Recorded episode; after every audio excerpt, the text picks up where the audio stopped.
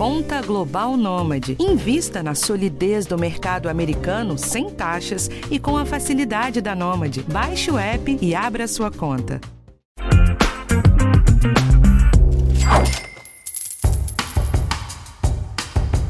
Oiê, vai um cupomzinho aí? Essa frase simples e curta pode melhorar o dia de qualquer pessoa que ama fazer compras online. Entrar em marketplaces como Shopee ou Mercado Livre, por exemplo, e encher o carrinho com produtos aleatórios chega a ser um passatempo até para algumas pessoas.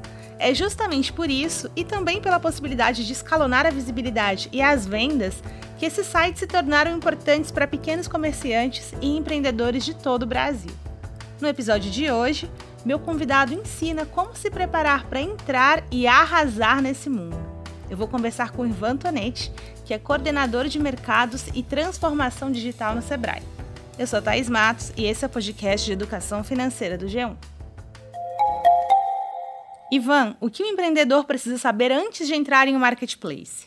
O empreendedor precisa entender qual é o produto ou serviço que ele tem disponível, qual é o público que ele quer alcançar, para daí ele analisar quais os marketplaces que oferecem para ele as melhores condições para chegar naquele público e que estão aderentes ao produto ou ao serviço que ele tem, para conseguir fazer esse casamento melhor.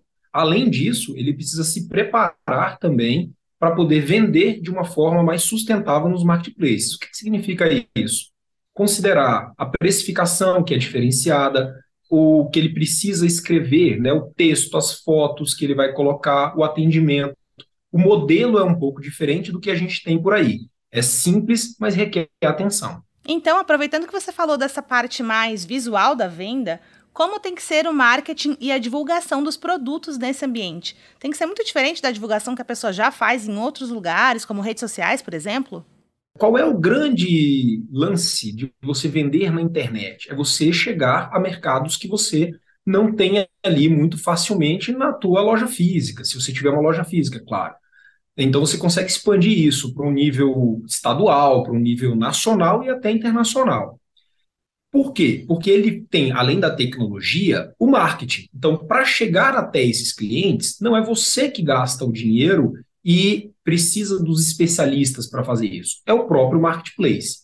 Porém, para você se diferenciar dentro das plataformas, aí sim é importante que o vendedor ele entenda de é, fazer uma copy que a gente chama, que é o texto do anúncio, de uma forma muito bem escrita, para que o primeiro o, o, comprador ele tenha interesse em comprar. Segundo, para que ele não tenha dúvidas sobre o produto e receba algo que não era exatamente o que ele estava vendo.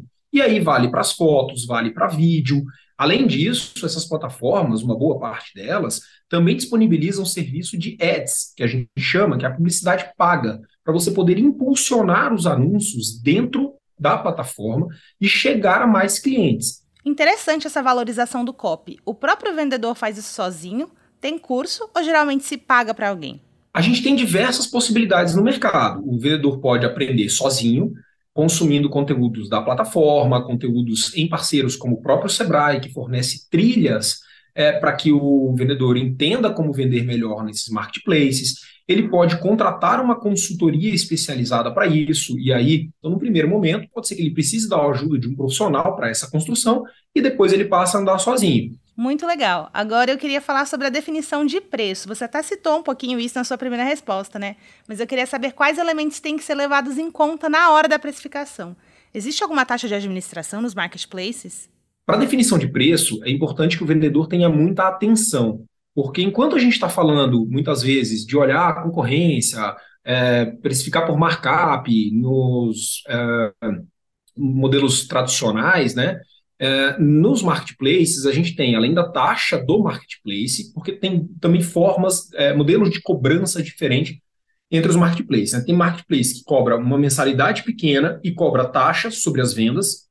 Tem marketplace que cobra só taxa sobre as vendas. Tem marketplace que cobra por moedas, no caso de serviço, por exemplo, né, que cobra por moedas, e quando você tem a entrega do produto, ainda tem que considerar a precificação sobre o, a logística, né? A, a taxa de entrega que é cobrada, e isso incide também sobre o preço que você cobra, além de muitas vezes abaixo de um determinado valor, paga-se uma quantia. Então, assim, são peculiaridades que devem ser consideradas pelo vendedor. Uma coisa que chama a atenção também é a quantidade de cupons de desconto e campanhas de promoção em algum desses sites. Essas promoções incidem também sobre o valor que o vendedor vai receber? Ele tem que levar isso em conta na hora de montar o preço? O marketplace muitas vezes te oferece a possibilidade de você ter mais visibilidade se você abaixar o preço de determinadas campanhas, seja uma campanha de Natal, seja uma campanha de Black Friday, ou uma campanha especial de aniversário do marketplace. Às vezes eles é, contribuem com isso, então ele diz: olha, eu vou abaixar é, um real e você abaixa 10. Aí você escolhe, vale a pena para você, né? Cabe na margem do teu produto você quer é, aproveitar aquilo para girar produtos, e, eles também colocam, muitas vezes, quais produtos são elegíveis a essa campanha. Tem alguns que você indica quais que quer que entre, tem alguns que o marketplace já coloca para vocês, ó, essa é a lista dos que podem entrar, e você decide se quer ou não. Então, sempre é uma decisão do vendedor, o que é importante, né? ninguém é obrigado a fazer nada, são oportunidades interessantes de serem avaliadas pela visibilidade que você tem e possibilidade, portanto, de chegar a novos clientes, mas sempre considerando a margem do produto para que você não saia vendendo muito e tenha problemas tanto de preço quanto também uma outra questão que é um problema logístico. Vendeu demais, não está preparado, você pode ser penalizado depois se não conseguir entregar no momento que é ali o corte definido pelo marketplace. Realmente, a minha próxima pergunta era sobre isso mesmo. Eu lembro que durante a preparação para Black Friday, eu falei com uma especialista do Google responsável por micro e pequenas empresas. E ela falou que um dos principais problemas nessa época do ano eram pessoas que aceitavam vender para outros estados, mas não tinham logística, ou então que vendiam uma quantidade muito maior do que elas conseguiam produzir, né? Então, como tem que ser a definição logística antes de entrar em uma plataforma de grande alcance? Pois é, nos marketplaces você se entra, você tem que estar preparado para escalar suas vendas. Em alguns deles, na verdade, na grande maioria, você consegue colocar, por exemplo, eu tenho um produto artesanal, não é um produto de escala. Então eu posso definir a quantidade de vendas daquele produto, o que é muito importante no caso de você ter um tempo de produção. Então, inclusive, você pode colocar o tempo. Olha, eu preciso de 10 dias para produzir o produto, e depois disso tem a, o tempo de logística. Porém, se são produtos mais commodities, produtos de revenda, é importante que o vendedor ele esteja preparado e faça esse dimensionamento da possibilidade de aumento de vendas para que ele não retenha é, ali um, um, um problema para ele, que é o de ter que entregar com uma capacidade que ele não tem. Então, assim, eu vou combinar com os meus fornecedores. Tive uma, um, uma loja virtual é, durante muito tempo vendendo em marketplace. Eu comprava os produtos, estocava os produtos e revendia os produtos. Então, uma logística normal que muitos empresários fazem.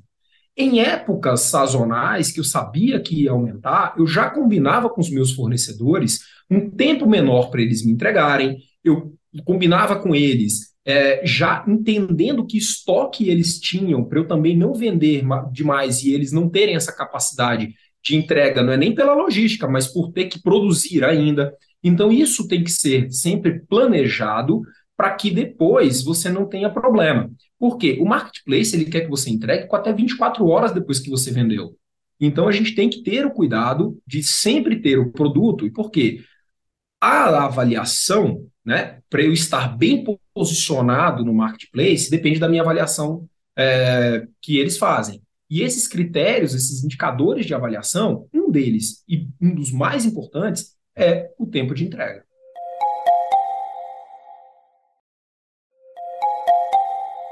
Agora eu queria falar um pouquinho sobre a interação com clientes. Eu imagino que um vendedor receba mensagens o dia inteiro de pessoas querendo tirar dúvidas. E podem ter vendedores que entram nesses ambientes, mas não estão muito acostumados com esse fluxo. O que é um tempo de resposta adequado? Essa pergunta sobre tempo de resposta é bem importante porque o tempo define o interesse, a intenção, a, a, a conversão da intenção de compra na efetivação da compra. Se eu tenho várias oportunidades ali que estão, marketplace é ampla concorrência, né? Se o produto é um produto que outros vendedores têm também. Eu pergunto para um, ele me leva 12 horas para responder e o outro me responde em dois minutos, eu vou comprar do que me responder em dois minutos. Então, isso pode determinar o sucesso de uma venda ou não. E você coloca, obviamente, uma consideração para períodos ali que são períodos fora do horário comercial, que também não é a, algo que haja penalização se você não responder. Porque os marketplaces, eles também querem né, te forçar a responder mais rápido. Então, quanto mais rápido você responde, eles vão te beneficiando por isso. Então, vale a pena ser ágil na resposta, ser simpático, educado na resposta e efetivamente tirar a dúvida, prestar um serviço para o cliente e não ficar somente ali com evasivas. Minha última pergunta é sobre Instagram e TikTok. Tem muita gente que vai para essas redes mostrar o quanto consegue vender nos marketplaces. Mas como é a relação inversa? Ter presença nessas redes sociais costuma gerar uma alta taxa de conversão para compras? O quão essencial é estar inserido nessas redes sociais? Olha, não é determinante ter uma presença em redes sociais para vender em marketplaces. Conheço vários vendedores que só operam em marketplaces, nem loja virtual tem, nem site, nem querem construir marca, o que é uma diferença importante. Se eu quero construir uma marca, eu preciso e devo ter é, uma presença digital qualificada. Eu preciso ter não só digital, mas em outros meios, caso seja né, o interesse também. Preciso ter uma identidade visual, um tom de voz, preciso me expressar sobre isso e manter contato e relacionamento com o meu cliente pelos canais diretos também. No marketplace, essencialmente, o cliente é do marketplace, não há um relacionamento pós, para que a gente consiga construir essa continuidade aí da jornada. É, porém, se você quer performar no marketplace, quer trabalhar com vendas, quer vender o que vende, pode ter uma presença somente no marketplace, né? E pode até operar em mais de um, mas se você começar com um, você consegue performar bem, né? Vendendo, entendendo, planejando as vendas dentro do marketplace. Eu também conversei com um vendedor de brinquedos eletrônicos que saiu de um caixa quase zerado para um negócio totalmente sustentado.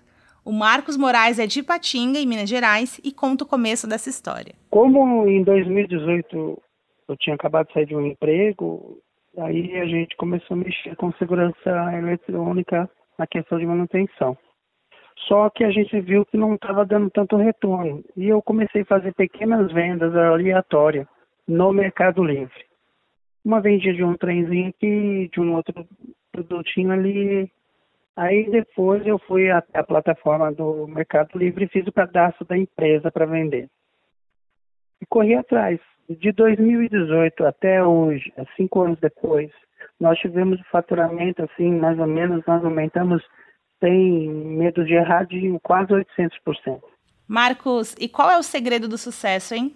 Você tem que ter um bom produto, ter uma boa foto, você tem que ter uma boa reputação. A plataforma, ela nos pega pesado na questão da reputação né, com o vendedor. Eu pego o produto, faço uma busca primeiro, ver se esse produto tem um tipo de aceitação, coloco ele, faço uma boa descrição, faço uma fotografia dele e, e coloco lá três, é, três, é, três anúncios do mesmo produto, só com título diferente, para ver qual aquele que tem mais relevância, aquele que tem mais é, visibilidade, aquele que tem mais cliques mais visitas, né? Aí depois disso eu vou lá e contrato uma publicidade e, e vou trabalhando.